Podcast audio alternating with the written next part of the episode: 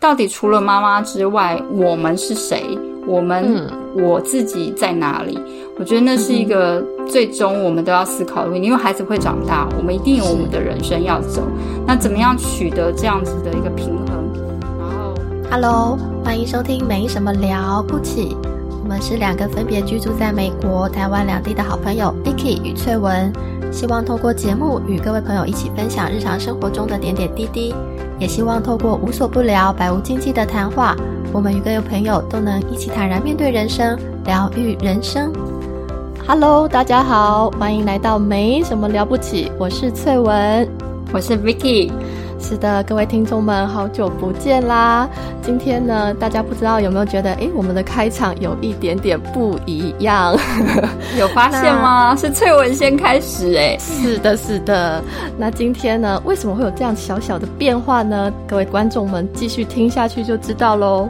嗯，好，那其实，在正式进入我们今天聊天主题之前呢，想跟各位朋友分享我们的频道。满周岁了，耶！一岁了，是的，好夸张哦，已经过一年了耶。对，你还记得我们第一第一集上架的时间吗？好像是五月五号吧。没错，没错，是的。突然考我这一题，我还怕答错哎。因为本人记忆不大好，有发我的观众都会知道这件事。对，没有我们本频道特色啊，就是这样，记忆力很差，大家都一直忘来忘去，对对，忘东忘西。对啊，不容易，不容易，一年了，谢谢各位的支持。嗯，真的很开心，大家一路的陪伴我们。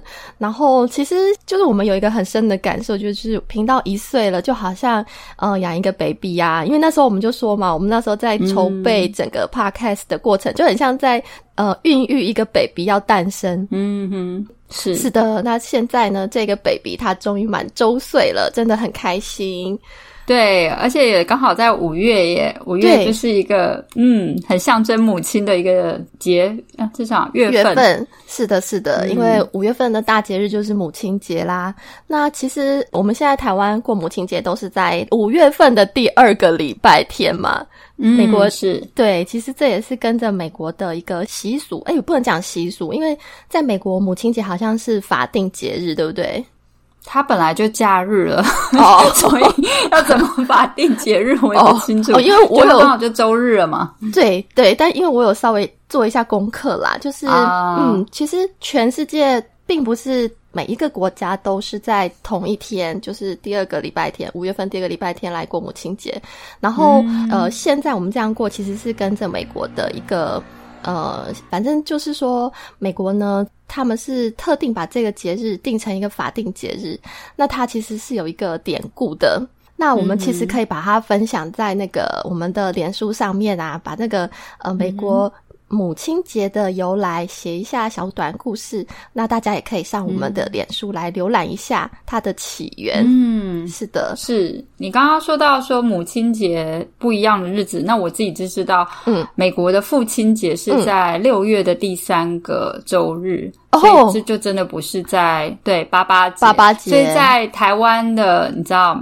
对，父亲挺幸福，八月八他可以过八八节，又可以过六月的八八节，而不是父亲节。OK，你说是在美国是在六月几号呢？它就是第三个礼拜天，所以也是不固定。OK，对，要看每一年的六月那时候的日子。是是是，嗯，那其实像有些国家，它是在三月八号，就是国际妇女节来过这个母亲节，来感恩母亲。是的。然后哦原来是嗯，很多国家，那我真的不知道。还有像韩国，他们其实没有特定的母亲节，他们也没有父亲节，他们就是五月八号是一起庆祝父母节。哦，就是家长日这样子。对对对对对，那其实就是跟大家分享啊，各国的这样过节的情形都是不一样的。那虽然说我们今天我跟 Vicky 在录节目的这个时间点了，已经是过了母亲节了，然后播出的时间也会更晚了啦。那但是我想呢，我们对于母亲的付出啊，还有辛劳，我们抱持的这种感念、感恩、感激之情啊，绝对不会只限定特定的一天，而且应该是无时无刻的。所以呀，我们今天就想来跟大家聊一聊啊，就是当母亲的这件事情。啊，找我就对了啊。现成的妈妈在这里，二宝妈。因为本频道有母亲经验的呢，就是 Vicky。那我想，对当妈妈这件事情，其实就算我不是妈妈，呃，但是我也可以体会跟知道，对这个工作呢，绝对是非常非常辛苦。我觉得根本不是人当人可以干的一个工作。所以我们是猪啦，其实还蛮辛苦的。对，而且而且，我觉得为什么想把这个 topic 拿出来跟大家聊，是因为啊，我觉得我们根本就没有人啊，就像没有人教我们怎么谈恋爱一样啊，其实根本就没有人在我们成长过程中教我们，好好的教导我们要怎么样。有一天你会为人父母，然后你要怎么样？呃，像我们女性就是怎么样当一个妈妈。对，嗯，那而且其实，嗯，虽然说我没有当妈妈的经验，但是我有曾经就是怀孕，对，只是说后来没有成功，呃，是呃是生出 baby 的这个过程。可是我那时候就有一个很深的体会，就是当我们子宫里面啊着床的那颗受精卵之后，就好像身边所有的人，你周遭整个社会都在告诉你、指导你，你要怎么样成为一个称职的妈妈。或者是说你要怎么样成为一个完美的妈妈，就是。好像整个社会都在跟你说，哎，你接下来你不能再以自己为主了，不要做什么？对，没错，你比如说你不要化妆了哦，因为化妆品会伤害小孩子的发展。然后你不能吃什么，不能用什么，不能怎么样怎么样怎么样，就凡事都要以你这个肚子里面的 baby 为优先。对，所以呢，今天我们就隆重的 请到我们的 Vicky。没有，因为没有人了，知道没有人。我们经费有限啊，没有办法请什么大牌的，没有请，没有办法请到什么 A 级大咖来宾。是是，我就爱假装 A 级这样。是的，是，我们今天郑重隆重的邀请，呃，还破音，我们的 自己要制造音效这样子，自己的 Vicky 来上我们的节目，来跟我们分享啊，他这十几年来，哎，有到十几吗？没有啦，我小孩最大的九岁，好吗？OK，所以 Sorry，算九年嘛，九年当妈妈的这个嗯经验，分享一下我的心情这样子。对呀，对，我也很期待。刚刚刚刚就觉得哇，要被当那个就是访问的对象，也是觉得哇，有一种不同的心情。第一件感觉是觉得，哎，在那边听开场听蛮久，蛮好的，不用 讲，不用讲，辛苦你了。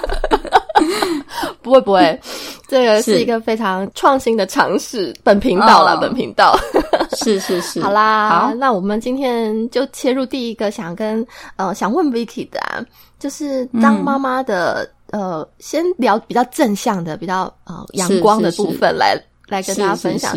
对你当妈妈的快乐跟收获，你觉得最主要的是什么呢？嗯。我觉得当妈妈的快乐跟收获有一些点啊。第一个点是因为你看着孩子成长，然后我觉得每当看到孩子那种真心的喜悦啊，那种他们的世界真的很单纯，很容易因为一点点事情就会满足开心，而且是很真诚的那种笑容。对，一个冰淇淋啊，一个玩具啊，妈妈的一个拥抱啊，赞美，那种单纯的喜悦，是你会真的觉得看到他们的喜悦而喜悦。我觉得那那个快乐，那个是一个很大的一个快乐的来源。然后第二个是，我觉得孩子对你的那种全心全意的爱，他真的他的世界里面，其实养狗也是一样的，会养宠物好像也都是这样。他们全世界就只有你在那个小小的年纪的时候，他们的就是真的是全世界对你那种全新的爱，也会很感动。当然也是一种甜蜜的负担啦。但是就是当你。这样子被爱的时候，你也是觉得啊挺幸福的，然后是一种很纯粹的爱，嗯，无条件的。然后呢，你陪是是，对对，他在那个年，对了，他是有条件，他就想要什么东西 会来给 妈妈。对，但是当然，当他有需求的时候就找妈妈。是啊，对啊，然后再就是你陪着孩子长大的过程中，也可以再重新体会一些童年嘛，就是可能哦，他们第一次去海滩，嗯，啊，去博物馆那些东西，可能你已经长大去游乐园，有时候你长大，你可能不会那么想再去做的事情，嗯，那你陪着孩子，有时候又可以重新体验这些事情，那我觉得那也是一个特别的一些经验。对，然后呢，是还有一个就是，我觉得有一句老话“养儿方知父母恩”。那我觉得这个真的是在你当你有这样子含辛茹苦的真的照养你的孩子的时候，你真的可以知道说妈妈或者是父母亲辛苦的地方在哪里。那你真的相对也比较能够去呃同理呀，父母亲他们当初的辛苦，对，或是他们所做的一些努力。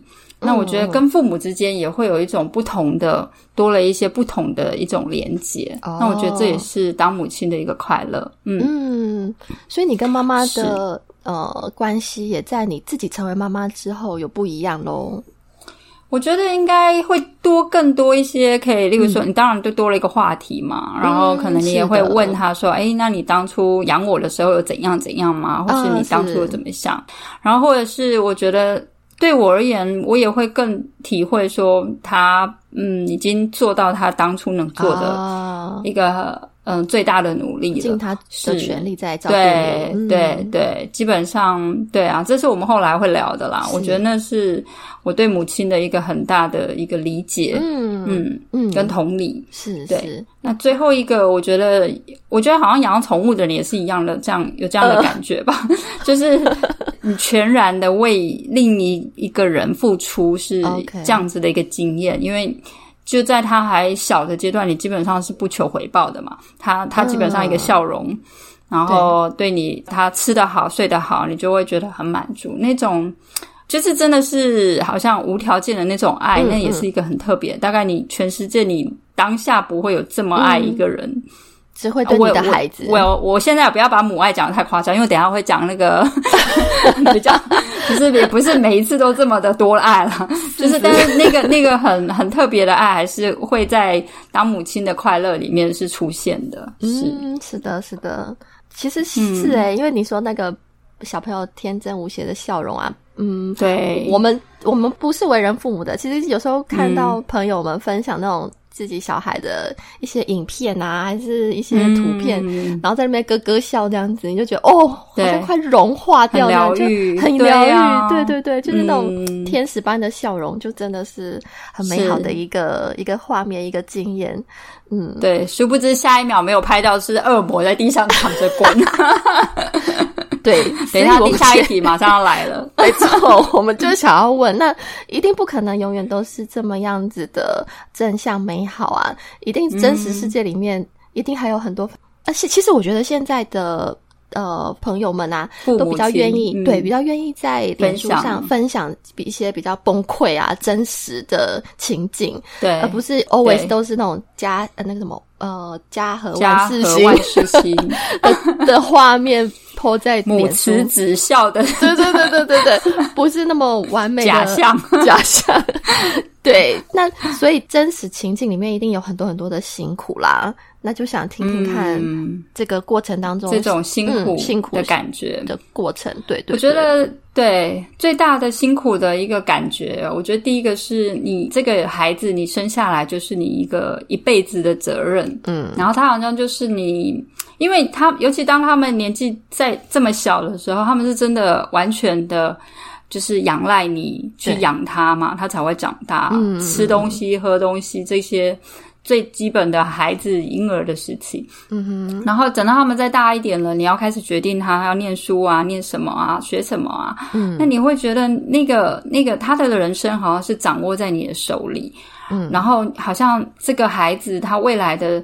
好像命运，或者是说他未来的前途，嗯，好像都在你的身上，你的责任是很重大的，嗯嗯嗯，对，那那那种其实也是一种压力，一种辛苦，心心里面上的一种，对，嗯，负担吧，对。那其实我觉得那个有时候就会让人家觉得很很而且有现在现在的社会里面很多的资讯啊，我们虽然说是一个网络的资讯，我们的确可以查到很多我们当初啊以前不知道都可以 Google 就可以到。可是另一方面也代表说我们资讯量很多，我们有各种的东西需要去了解。以前如果假设以前没有奶粉的话，那假设就是母奶或是奶妈。对不对？那现在你光是啊没有母奶，你还要想配方奶，就不知道多少种配方奶。对，要比价比较。对对对，所以就很多的育儿资讯爆炸的多啊。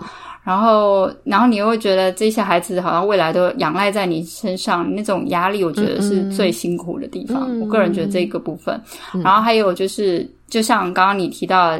教养养小孩也没有是一个标准答案，没有人告诉我们怎么样。有我们唯一的范本就是爸爸妈妈。对，但是上面的爸爸妈妈，你通常都会希望自己不要这么雷同 上一代的教法。我们不想，我们都不想要复刻自己的父母的方式，是因为你你大概都很清楚，觉得他们有什么嗯优缺点嘛。那当然，大家都会希望我们呃怎么讲后浪。赢过前浪，那怎么讲啊？清江长江后浪 啊，青出于蓝。对，青出于蓝。然后什么 啊？反正就是这个意思啦。就是你希望你做的能够嗯，至少有更前进的感觉。对对，因为觉得是下一个时代了嘛。是，那总而言之，你会觉得你在这个社会上也没有人告诉你要怎么样，尤其当你是新手爸妈的时候，你你根本不会知道说，诶，那到底要怎么样养这个小孩，他的未来会比较顺吗？他怎样在这样竞争的社会里面，我要怎么样做选择？我要怎么样帮他排事情？那你会？我觉得我会担心说，哦，是不是以前这样选择，他之后的未来会不会把我搞砸啊，或者什么？然后会有操不完的心、排不完的活动这样子。嗯，对，那这个也是辛苦的部分。那再来就是讲到刚刚你提的小孩也有那种不理性的时候，对，那例如说就会很毒啊，没事就来给你地上躺一躺、滚一滚、哭一哭。半兽人啊，崩溃啊！那再大一点，给你叛逆啊，摔门啊，白眼啊，或是怎样，跟你有意见，是，然后或者是兄弟姐妹吵架，哦，这个我真的觉得很累。对对，然后这时候爸妈就会觉得很崩溃。对啊，就会觉得很崩溃啊，然后就会觉得很怀疑自己到底当初到底发生什么事情，会想要把小孩生出来。然后出来折磨自己，这样。哎，那你聊到这，我想岔提问一下，你是从小就知道自己一定要当妈妈的人吗？没有诶，我其实没有觉得我是一个特别爱小孩的人诶。从小到大，我不会就有小孩来，我不会觉得哦，好喜欢跟小孩玩。其实没有诶。对啊，其实那时候你有问过我一个问题嘛，就是说，嗯，为什么会想当妈妈？嗯，是吧？我记得你之前本来要讨论的时候，有想，或者是说，呃，有在什么时候很明确的知道自己想当妈妈这件事情？嗯，我觉得这个问题对我而言，我觉得每个每个人可能答案都不一样。那我自己的经验是，就是年纪到了，那时候到了三十三十岁左右了吧？那你的身边。就会已经开始，就是三十岁，大家就会觉得是一个快要到高龄产妇啦。再过几年就是高龄产妇，所以你也差不多觉得是年纪该适婚刚适龄适孕的适孕年龄了。对，然后那时候又看到身边刚好有朋友，有一位朋友有生，然后呢，你就会有看到那种刚生完还宝宝那种喜悦的感觉，你有感受到那种为人母、为人父的那种喜悦感。然后呢？那是在美国。那回台湾的时候聚会的时候，刚好我有几位高中同学，相对生产就不是，就是说想要怀孕不是这么的顺利。那你就会也考虑到自己的年纪可能到了，那那可能需要试一试，搞不好也不会很快就怀孕这样子。对，所以就是其实是有点时间到了，然后刚好也有看到别人，就也有被那个氛围给影响，你就会觉得，哎，那来试试看。所以其实并没有真的，好像我心里面已经觉得说，哦，我已经知道小孩生出来会是什么样的生活。嗯嗯嗯，我没有，因为我算是可能我自己比较好的朋友里面比较早有小孩的吧，所以对，所以我也没有知道说哦，原来小孩会哭哦，晚上都不睡觉哦，那些我都不知道，东西都还不在你脑袋的概念里头。知道，我不知道，我也我也没有觉得。所以，甚至我真的坦白讲，在肚子里面，我对他的感情也不是说多少的很深厚。哦，OK，真的没有那种很有，因为。因为我可能也很顺利，我没有长，等于说我们没有啊计划很久就怀孕了，嗯，等于说没有试很久就怀孕，所以你也不会觉得嘛，对不对？对，老大的时候，所以你也不会觉得哦，期待已经等好久了，已经想象妈妈的生活会是怎么样。你其实是有点觉得啊，怎么这样就来了？有点突然之间，还没准备好就来了。我那时候还在念硕班的二年级嘛，所以我是。带着我，我是毕业，然后顺便抱着我儿子去参加毕业典礼的。哇！对，所以所以一切都算蛮快的。对，所以也还没有想象好说哦，当妈妈以后的生活是什么。所以其实我产后当然就会很很 shock 哦，嗯，天哪！那时候为了母奶多挣扎，然后嗯嗯生小孩以后才发现哦，育儿真的很累。对，所以其实我觉得刚刚 Vicky 讲到这个啊，也是就。我们其实都是随着时间到了，好像这在社会步骤，呃，就是这种成长步骤里面，时间到了就应该要做这件事情。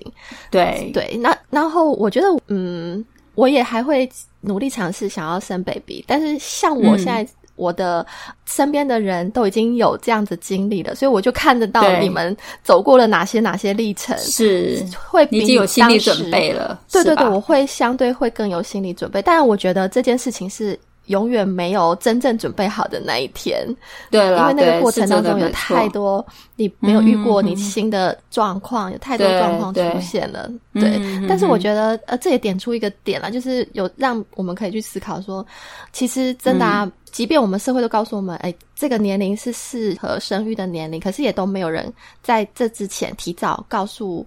呃，我们怎么样去准备？他可能真正的情境是什么？真实的、真实的情境是什么？对，除非你有闺蜜，或者是你有好姐妹，让你就有看到真实的那个育儿现场是怎么样，对你才会真的理解哦。或者是你有手足走在前面，有那一段过程。对啊，所以其实我觉得这也是这个妈妈手册是不会告诉你的，连 哦，就连妈妈手册都没有这些资讯。对啊，对啊，我觉得我不知道他们是不是想要让新手爸妈先有个美好的假那个想象，不要那么快骗进来，骗 进来，赶快先生一生，再让你知道有多辛苦，这样。对，因为现在生育也不好，不要这样看到就吓死，赶快，我就不敢没有办法再生了。呀，有可能。但我觉得这其实还是我们在教育里头，可以在很多很多努力，应该可以再加强的。是啊，是啊，没错。然后还想跟 Vicky 聊的是啊，就因为我们都听过，呃，当妈妈就是你，你之后就一定为母则强啊，或者说妈妈是一种呃母性是天生的，天生会有母爱。对，你觉得这件事情在你身上是是真的吗？没有啊。我刚刚就有说，我觉得那时候在肚子里面，我真的没有特别的，就是对这个婴儿没有特别的，好像有感觉，就是哦，他现在对，好像哦，他现在会抬动。第老大啦，第一胎特别有，因为就像我说的，他是我很快就有，然后我那时候也还等于说，嗯，还在求学，也没有说已经想好当妈妈的样子是什么。那老二就不一样，老二就相对比较有期待感，因为你已经生过老大了，那你也有经验了，plan 的，对你老二是真的是计划的。那时候我是呃老大，应该两岁多以后就有。啊，想要生老二，那时候一一开始真的前两年真的完全不想再生，因为觉得好 累，太累了。然后等到老，那人就很 真的是不好意思讲，健忘了，健忘，健忘。等到两岁多，有些孩子就想讲犯贱吗？对对，健忘了，健忘了。结果是他就去上课之后，哎，你就又开始怀念起那种婴儿的可爱，很小的时候的对，然后你也觉得哎。对啊，然后你也觉得好像没有那么累了，有时间可以有余裕了，可以再来生一个。对啊，然后就开始努力，啊，结果这一次就没有那么顺利了。就我们真的就很认真的努力了两年吧，对，都没有啊。是，然后已经也有去看，就是呃什么生殖不孕症啊，回台湾的时候我有去做检查，是是，然后本来在美国已经有考虑要去做人工啊，可是就是刚好那时候就自然的怀孕了，这样子。缘分就来了，对，二宝二宝就诞生了，对，所以对啊，所以你有你如果说天生的有母爱，我觉得在第一胎刚开始至少怀孕那阶段我是没有的，然后。但蛮神奇的啦，我我那时候是觉得我生生下来的那一个 moment，我自己是有感觉那个母爱，就是会老大从你身体跑出来的 那个 moment，看到他的时候，对，看到他的时候，当他那个护士把他放到我的怀抱，然后因为他们要尝试让你可以亲喂他，你可以跟他肌肤接触，让让以后有机会可以吸奶。那个 moment 不知道为什么，可能我本来也是相对本来就是像。责任感比较重的人啦，我自己觉得，所以当下就会有那种责任心，觉得好，我要努力的把他照顾好。哦，然后如果说，嗯，对啊，那时候因为都被倡导母奶最好啊，所以你就会当然也很努力想要。喂母奶啊什么的，对。对，可是那时候也是没有经验，所以那一个过程也是蛮辛苦的，就是在要喂母奶，嗯，可是你刚开始奶汁还没有来，所以那个阶段也是非常辛苦，很很很煎熬啦。你因为你就看到宝宝在哭，奶还没有来，哦，可是可是就是你又很想要尝试怎么样调姿势啊什么的，我觉得那那个那个回忆是很特别的。你说在让那个努力的让自己的乳汁可以比较多分泌出来，来喂饱你的小孩的那个过程。对啊，对啊，我们大概都是七七天左右乳汁才会慢慢上来，尤其亚洲人好像多半是这样。所以到后来就都足够啦，就等到它出来之后，然后我们又会搭配，一开始还会 pump 它，让它奶好像需求供需原理嘛，一直 pump，然后 pump 多一点，然后就就后来就是足够的这样子。对，但前面的等就会很煎熬啊，对啊。其实对我来说啊，我也真的没有办法想象，哎，就是嗯，为一个孩子在自己嗯 用自己的乳房。哺育一个时候，你也不会想太多，你只是想说赶快喂喂，赶快要睡觉，很累，不要再哭了。对呀，或者是宝宝有时候也会喝到睡着，然后反正就很多很多小事情要处理啊。那那时候也会有学很多，因为你要让他尽量不要，我不知道那时候我的想法是不要让他喝到睡着，然后最好是还要清洗一下，然后等一下再放去睡什么的。你要算那个时间，让你自己。因为他如果现在睡着，他等一下醒了。可是如果你现在把他喂完，你你你也是清醒，他也是清醒，然后他等下去睡，你才有时间。就是两个人要可以找到一起搭配的节奏，对不对？对对对对对。但每个人每个妈妈的做法也不一样啦。那那这是我的啊，那时候想要的做法。反正就有很多你要学习很多妹妹嘎嘎。对对对，所以真的，你说那个母爱的话。呃，我觉得真的是不一定啦。然后，我觉得这也是现代母亲可能遇到的一个困难之一。那那个困难可能好像是大家把母亲的母爱啊，或是觉得母亲应该要怎样，嗯，这样的框框定在那里，好像母亲好像是对典范，然后母亲就一定要好像圣人一样，或者是要牺牲、要奉献，然后家里的照顾责任。好像真的是在妈妈这个身上，但我有时候也会想，对啊，那他们当然是这样想，尤其是小孩子 baby 的时候，尤其如果妈妈又是喂母奶的话，那那个宝宝是真的是仰赖着妈妈。但是除此之外呢，除了妈妈可以喂奶之外，那另一半他其实还是有很多。可以做的嘛，换奶瓶啊，或是呃换尿布啊，然后例如说宝宝喝完了，帮他哄一哄睡觉。除了喂奶之外，其实另一半也还是有可以分担的事情嘛。他有其实很多可以发挥的舞台跟空间的。对对，那可是就是女人在这样社会的文化下，对于母亲真的有一个很高的一个期待跟责任。嗯哼，那我觉得那个真的会。甚至我们自己母亲都会内化了这样子的一个价值观，好像对自己就会觉得，哎，我如果没有这样子的付出，例如说我没有就讲母奶这件事就好了。其实这就是一个已经很大的，应该说有点争议或是一个嗯可以考虑的讨论的事情。例如说，大家就会觉得喂母奶才是最好的，对，那真的没有办法去喂母奶，或者是说有的人因为。等等等等原因，那或者是他就真的选择不要喂母奶，那他就是一个坏妈妈吗？他就是一个自私的妈妈吗？难道这样他没有办法给母奶这件事情，他就没有选择权？他就一定是要被列入为说不够牺牲、太自私，或是怎么样点点点的吗？对，不及格的妈妈。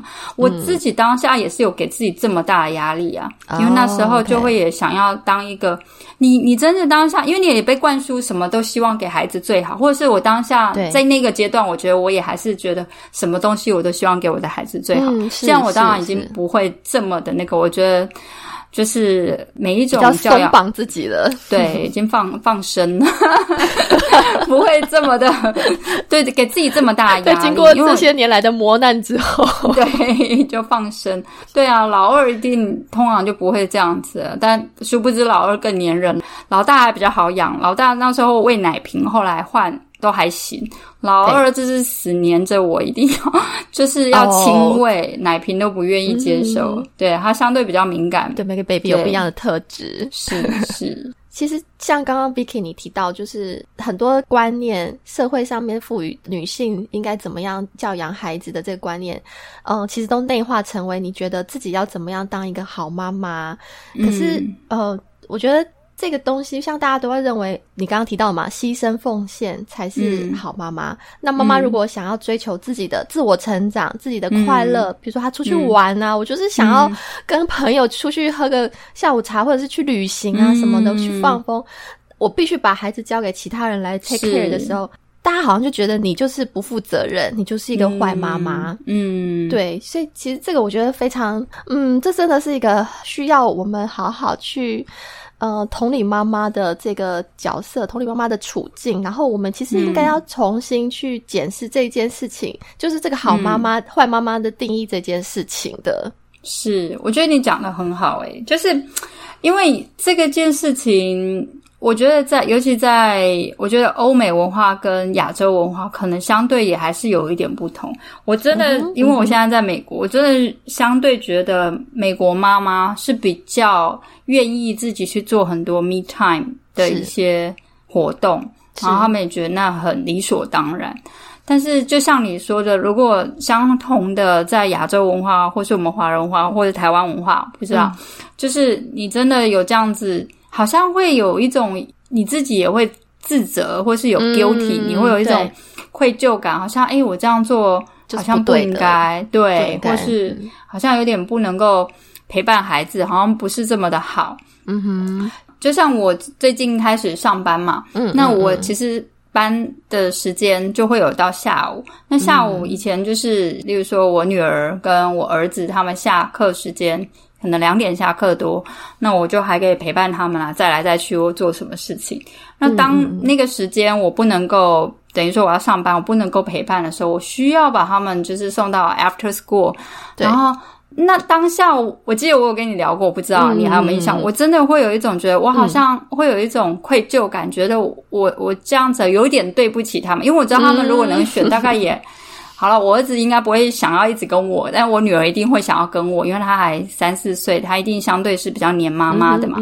你就会觉得好像会知道他们其实好像更想要跟我玩，然后，然后你好像觉得你你没有办法真的陪伴他，觉得对不起他们。但是后来我也会，当然我现在就会觉得说，为什么我一定要这样的感觉愧疚呢？那。嗯，陪伴孩子有很多不同的方式啊。他们搞不好去安亲班也很快乐。那我觉得更重要的是，妈妈对于这件事情，妈妈有没有得到她想要的快乐？那我觉得这件事情对我是很重要的。所以啊，这也是我觉得后来要做这样的选择的一个原因嘛。嗯，是，嗯哼嗯哼，我觉得好像小孩就是跟妈妈绑在一起的。就我们一般社会价值观里面就是这样子认为，在亚洲文化，我们华人文化特别吧。我其实最近认识就是美国邻居，有比较深入了解，我真的觉得他们家里面的分工相对真的比较一半一半，就是可以比较看得到说家事，爸爸会跟妈妈一起去打扫家里。然后呢，小孩的很多的时间，爸爸也会一起送去哪边啊，做什么事情，然后爸爸也可以，嗯，等于说跟孩子照顾时间也是蛮多的，嗯，所以我自己觉得。就是当然也不是要比较，但是我真的觉得，我自己身边也有朋友，那她是嫁给美国人的，那你也会发现，美国的爸爸或是另一半都是相对比较会去，更花时间，会愿意去做家务，然后也会愿意去就是分担照顾孩子。也不是说台湾爸爸就不愿意，而是说，嗯嗯，那种结构下很容易就变成。就是妈妈还是会做更多，做很多很多。比例，对比例问题，可能美国可能六十四十好了，或是五十五，嗯哼，我不知道六十四十，那我们可能是来个二十八十，甚至更少，之类的。对，嗯，我觉得就是这种性别的分工，在母亲上面还是会扛了很重，是对。其实这个。就像我们之前聊的，就是即便我们一直不停的在倡导性别平等、性别平等，可是真正的这个文化价值的前进的速度，还是远远远远都落后在很后面。在这个现况现况下，所以真的在台湾的朋友、妈妈朋友，或是我们在，就是我真的觉得台湾的妈妈们都很辛苦，因为。我们的时代的，应该是说我们那个意识跟现况是还没有脱钩上的，大大的一个 gap 这样子。对，然后所以妈妈真的都很辛苦啊，就是甚至不是有一句话叫做“丧偶式育儿”嘛，就好像你老公都不存在，然后你真的是一打二，或是伪单亲。呀，就是那种，对啊，就是你的先生很容易常常。就是在睡觉，或者就阵亡了。然后你你你就是要负责晚上他那个小孩啊怎么样？对，哎，不过聊到这里，我就在想说，我们可能又会在流失了不少已经为数极少的男性听众朋友。会来听的，我觉得都不是，都不是。其实搞不好是蛮蛮愿意做事的人，对对对，敏感的心，愿意考虑这些议题的。是，其实我们会聊着也是，其实想要把真实的处境让大家。就是去聊嘛，就是这也不是所有的父亲都是，或是说另一个伴侣都是这样子，也有很多是很愿意去分担，然后也愿意去做的。嗯，或者是说他有心，但是他不知道怎么做，或者是他在成长过程里面没有被呃没有那个点，对对对对对对，没有建立起这一些呃观念啊等等的，所以其实没关系，所有东西。只要开始都不会迟，我们就是呃有了更好的一个呃观念，更好的一个同理，更好的理解之后，就去做更好的方式来让彼此都可以减少一些压力，跟就是让大家的关系都更好。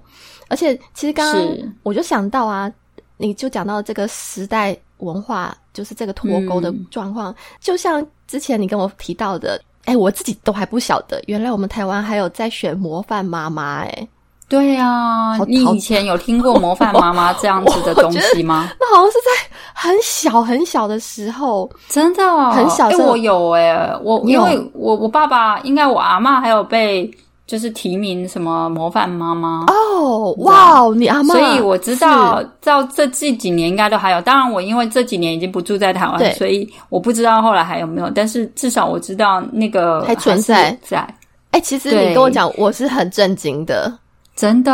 我以为这个东西已经是 disappear，就是已经是被 cancel，已经没有存在的东西。对啊，但我。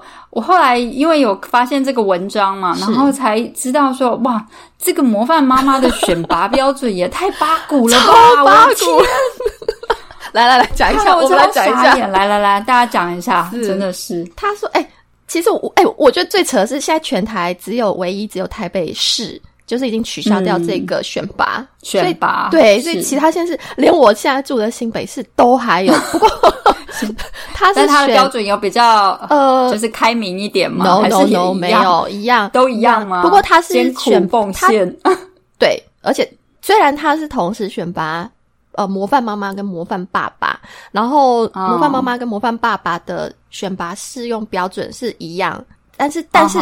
还是有其他县市会把妈妈跟爸爸的选拔标准分开，但是呢，我觉得最扯的就是，呃，大部分都一定要求你要什么坚忍刻苦，然后还要侍奉侍奉亲长，亲长，而且亲长是就是你的公公婆婆嘛，然后你要牺牲奉献，嗯，所以就是要够辛苦、够艰辛、够悲惨、够 要惨，够真的要很苦，要很励志的，要很苦，哎，对对对，才叫做模范妈妈。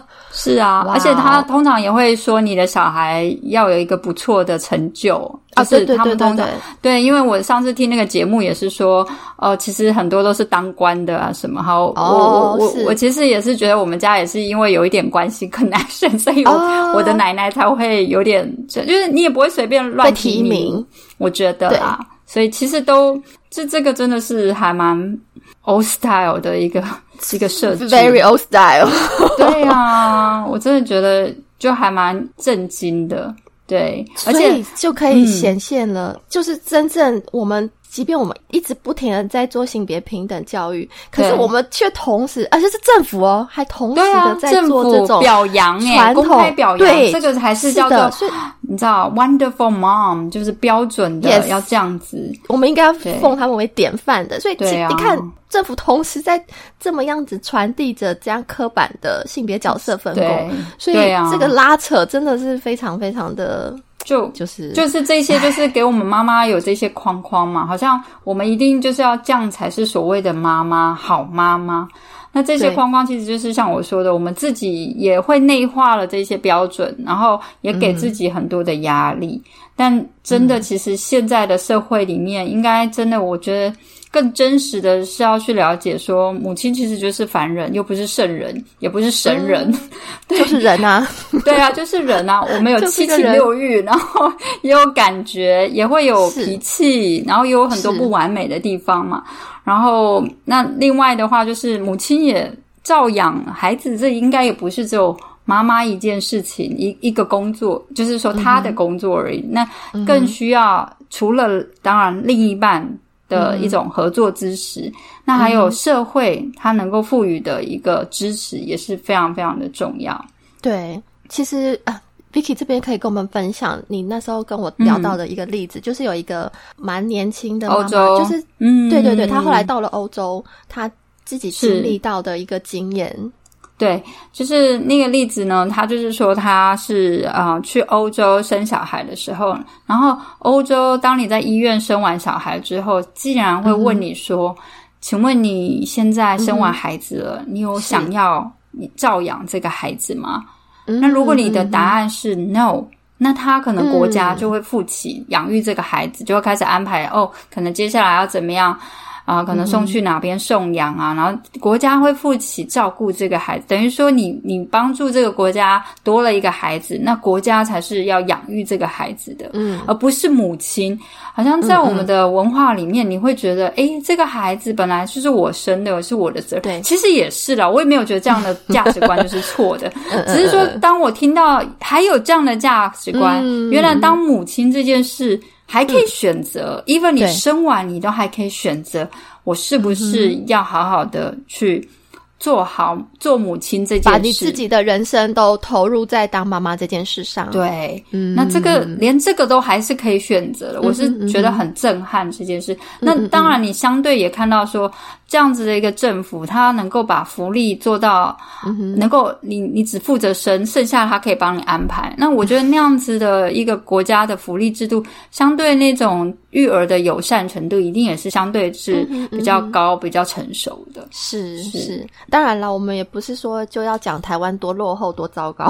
当然，当然，只是说把其他世界，因为其实就像我们刚刚聊的嘛，嗯，孩子要跟妈妈绑在一起，孩子就是妈妈全部的责任。这件事情其实也是社会去建构出来的啊。因为对，不管在任何的地方、任何的历史洪流当中，其实有各式各样社会里面对于教养、呃，养育下一代的这个。责任分工上面，或者是观念上面，并不是只有妈妈是唯一的照顾者，其实有很多很多很多的样态跟模式，有很多的样态。对啊，现在应该新一代有很多，例如说不是所谓的男主外女主内，有可能是男主内女主外啊，或者是有很多不同的多元的一个妈妈嘛，例如说可能未婚妈妈啊。或者是单亲妈妈，嗯嗯，或是各种不同样式的妈妈嘛。对，而且其实啊，我那时候有看到一篇文章，就是说到为什么亚洲地区的这个生育率一直都没有起色。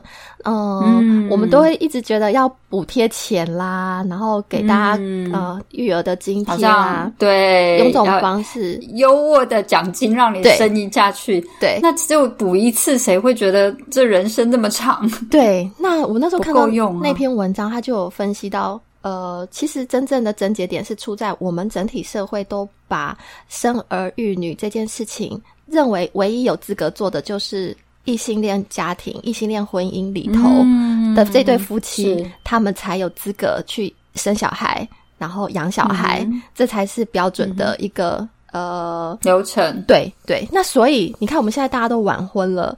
前半段整个都时时辰都 delay 了嘛，所以你进入婚姻的人已经少了，越来越困难，对，越来越困难，所以这个少子化的问题就一直很难被解决啊。那可是我们的社会还是对于呃婚前就产子或者是你呃未婚生子这件事情是很不能够接纳的，嗯，所以这个是反倒是我们在亚洲文化里面一个很大的问题啦，少子化的问题。嗯，所以他这个意思是什么？是希望，嗯，其实其实应该去打破，不是只有进入婚姻之后啊，然后而且是异性恋婚姻，你才有资格生小孩啊。就是既然我们需要更多人生小孩，那不是结婚就生的孩子，然后或者是不是异性生的，是同性去生出来的孩子，这些孩子也应该要被。啊，很乐意的接受，我们要接纳，对，我们应该是要接纳的呀。我们既然希望我们有更多的生命可以诞生在我们的社会环境里面，那可是我们的社会环境又不友又不友善，给这样子友善的环境，对，我理解，这就是问题在更多元的这些啊妈妈环境里面，我懂。那这个是一个。那我另外刚刚其实你在讲的时候，我想到的是，就是说整个社会政府的这些育儿的环境，是不是已经让？因为就我而言，我因为我是异性恋者，所以我不会想到那个。那我也是在婚后生小孩，所以我没有想到你刚刚这些问题。但对我而言，我当初或是影响我要不要再生育的一个关键，就会是经济压力啊，就是或是养小孩之后。怎么样？呃，经济问题啊，或者说照养问题。如果我有一个很好的育儿的那个设备，嗯，不能说设备，育儿的帮助、照顾资源，嗯，我不用有后顾之忧，我还可以在做我能够做的事情。还有经济上，育儿假设，例如说幼儿园就能够免费或是什么，那这些真的都会相对让不敢生的父母亲愿意去尝试了。对啊，这也确实是政府需要努力的一个部分，就是整体的社会支持系统。呃，不，不管是比如说职场妈妈，你可以兼顾育儿跟工作，对，然后或者是说，这真的很难。对，这这也是政府要努力的，才有可能改善整体父母的这些压力。对，因为现在大家都是双薪家庭，通常妈妈都有工作，那怎样让妈妈觉得，哎，这样我都是可以 manage 的来的？怎样让这个环境更舒服、更友善？这真的是。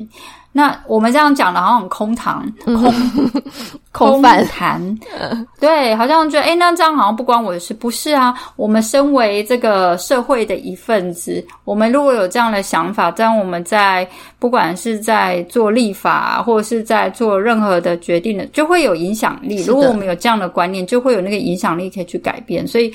当你在收听、接受这些观念的时候，其实就已经有在帮助这些事情去前进。当然，以后如果有更有机会去参与到什么政策的执行推动的时候，那个就是可以付出你的行动力的时候。是哇，要给这个。Vicky 候选人一个 大力的掌声，我没有，没有，只是 我们毕竟是学社会学背景，讲的太好，社会是有力量的。OK，我们还是必须相信啦。对，希望每一个人有更好、呃更理想的、更同理的观念之后，真的，真的，我们每一个人不要小看我们每一个人的存在，是啊，价值跟力量。对，社会都是个人所去构成的嘛。呀，好空谈的一声大话。好，你继续。所以我其实就想问问 Vicky 啊，像我们这样聊下来，嗯，你觉得？其实我觉得已已经有答案了啦，但是还是想再问一下，你觉得每个人都有需要当一个妈妈吗？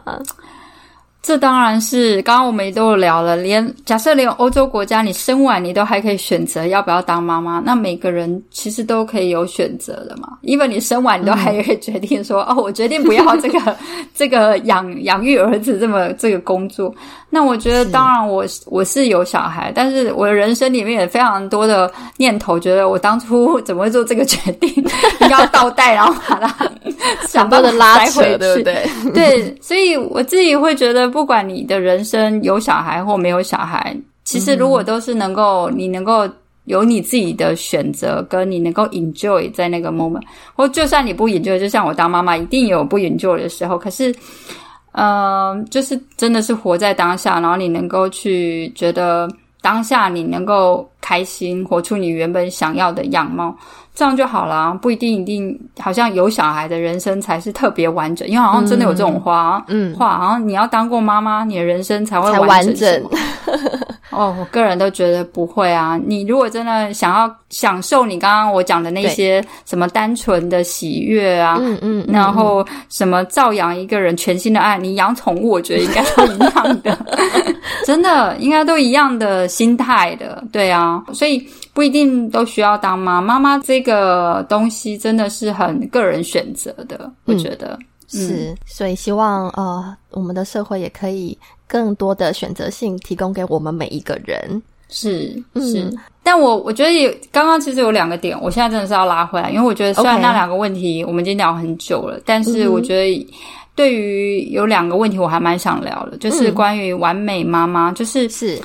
因为我自己觉得，就像我们刚刚在讲喂母奶什么，当下当我刚生的时候，可能我也有被有这样的价值观被绑架。当然，我们都希望做到最好。可是，我真的觉得全世界没有什么最好的妈妈，或是完美的妈妈，因为我们就是一个人，每个人都有优缺点。那也就像我说的，当我。做了妈妈，我会知道，其实每个妈妈或每个父母亲都已经尽力了。那他的那个力，也许不是所谓的最好的选择，或是说，嗯，好像最棒的选择。但是在那个 moment，都已经是他 try，可能是他。当然了，我也有那种很很真的完全不负责任、不养，就是抛弃的那种。当然也有这种。那当然，那不是我想讲的。就是说，如果你已经有在做你最大的努力，然后我觉得这都已经是够好了。然后，所以各位妈妈真的当然也不用当一个完美的妈妈，我们真的已经尽力够好了。那这个世界，我觉得孩子甚至看到，我甚至觉得这是一个很好的学习，因为孩子看到，就算母亲不完美，母亲母亲也有爆炸的时候或怎么样，但是就像这个世界也不是一个完美的世界啊，那我们也会犯错，我们也会改过。那孩子也是，even 我们不完美，他在我们身上受了伤。就假设我们哪些事情就是没有做好，他真的也在我们身上受了伤，那又怎么样呢？这就是他可以从我们身上，应该说这是也是造成他。呃，unique 的一个地方了。我真的现在会这样子的去想这样的事情，所以我真的相对也不会很苛责。当然不是说我就不要负责任，做一个尽量做一个比较 nice 的嘛。但是就是说，我的心态不会这么的严苛对自己，或者是觉得严苛的对对待这件事情。然后我觉得对于做母亲这样的事情，相对可以比较自在一点，嗯，比较开心一点。对，嗯嗯，我觉得这是好棒的分享哦。是啊，然后还有一个真的也想要跟大家分享，就是我觉得当妈妈之后，很大的原因，很大的一个部分，你就会因为有这个个体，你会觉得你有责任，你要付出，你好像全部，你的心、时间、空间就这么多嘛，你把你的心力都放在他身上，在身上，对你相对原本你是一个只爱自己的人，你变成其实那空间很少，很多当妈妈。之后就没有了自己，也没有，就是然后，比如说好好的爱自己啊，或者是说自己的时间啊，睡的时间也很少啊，然后又很累啊，什么？其实真的刚开始第一年一定是这样子，真的是很难，因为真的没有什么空间时间让你可以好好的照顾自己，光睡就很困难。但是慢慢在孩子越大了之后，我觉得那个那个比例是要慢慢再去调整出来说，到底除了妈妈之外，我们是谁？我们我自己在哪里？我觉得那是一个最终我们都要思考的问题。因为孩子会长大，我们一定有我们的人生要走。那怎么样取得这样子的一个平衡？然后。对，那这个真的是妈妈，因为很多人等到孩子可能上大学离家之后，他会很空，他会突然觉得好空哦。可是其实，在这么长的一段时间之内，我个人是觉得妈妈自己已经要慢慢去想想说，那到底我是谁？我怎样会感到满足？我怎样能够快乐？当然，也不是说全心就是把孩子放成最重的妈妈的这样的方式就不好，不对，不是，我只是说。不管怎么样，我个人觉得，除了爱孩子之外，怎样爱自己也是一个很非常非常重要的一个课题。嗯，是，大概是这样。谢谢 Vicky。这后面这段，我觉得没有这两点，真的是我心里面的那种真心话，对不对？肺腑之言，对，真心话。因为我觉得当妈妈最纠结的，真的都是这些。你把自己的一的人生都付出去，然后你会。会突然会很很迷惘，对，到底我是谁？我在干嘛？嗯，我觉得刚刚听 Vicky 分享那两个点啊，自己听的都快要哭了，因为真的很多的觉得，对啊，我觉得很多的一个纠结，很多的那种。拉扯，然后很多的对对，很多的压力呀什么的，在那个当中是对，真的是当了妈妈的人才可以是讲出这样子深刻的东西。是我记得 Netflix 有一部电影，好像叫什么《被遗忘的女儿》吧？那部电影其实就让你会看出，他是在演一个妈妈，其实。啊，我不知道我要不要爆雷。如果你还没看过这电影的，你就先停住吧。那如果有看过的人，我就可以讲，就是她就是一个妈妈，可能后来她其实就是她其实就是有很多的挣扎，觉得我不想要育儿了，嗯，然后我觉得压力好大，然后所以她可能有点抛弃了他嘛，她就离开了她的女儿了。是，那那那种母亲真的就一定是完美的，一直爱孩子，很享受当妈妈这件事吗？我觉得不尽然，真的也是有这么的真实的一个状况，你会很想要觉得哇，为什么会这样？我很想一走了之，一定有这种 moment，我至少我有啦，我不知道其他妈妈也许真的没有，I don't know，对，但是。就是人，就是你知道，凡人嘛，我们也就是尽力了，是。对。嗯，其实就像我们在开场的时候就讲啊，根本在这个过程当中，也没有人告诉我们怎么样子建立起这些能力，可是呢，却同时已经用一个标准框架丢在你头上，你必须要长成。一个完美的样子，我觉得其实真的是非常呃辛苦的一件事情，也不太合理的一件事情。就像我觉得当学生，那就是一个学生啊，为什么一定要当一个好学生？那这个好的标准又是什么？只有会念书吗？只有成绩好吗？对呀，对呀，对。相对的，当妈妈就当妈妈，她就是一个角色而已啊。那为什么哪有理所当然的就会有好妈妈？对，所以我觉得这个，我们就真的是我们的社会用太多很不合宜、不合理的。价值观，像我们刚刚讲那个模范妈妈里面聊什么，要要隐忍 刻苦，然后无私奉献给你的家庭小孩，奉劝大家都当坏妈妈就可以了。哦，对呀，那还有什么？你要放弃追求快乐跟成就，才才是好妈妈。用这种东西来绑架女性，生孩子呢？是的，就是用这样来绑架女性。我觉得这真的是很。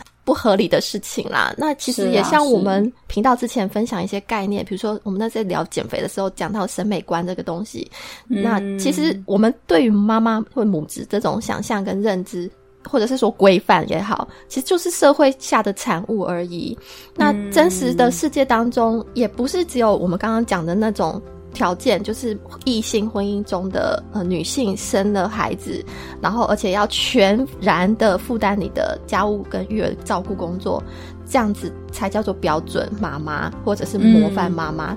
实际上有太多真实的各式各样的样貌啊，像刚刚提到嘛，未婚啊，然后你是在职场工作的妈妈、单亲妈妈等等的，或者是同志家庭，或者是多元成家的家庭里面各式各样的。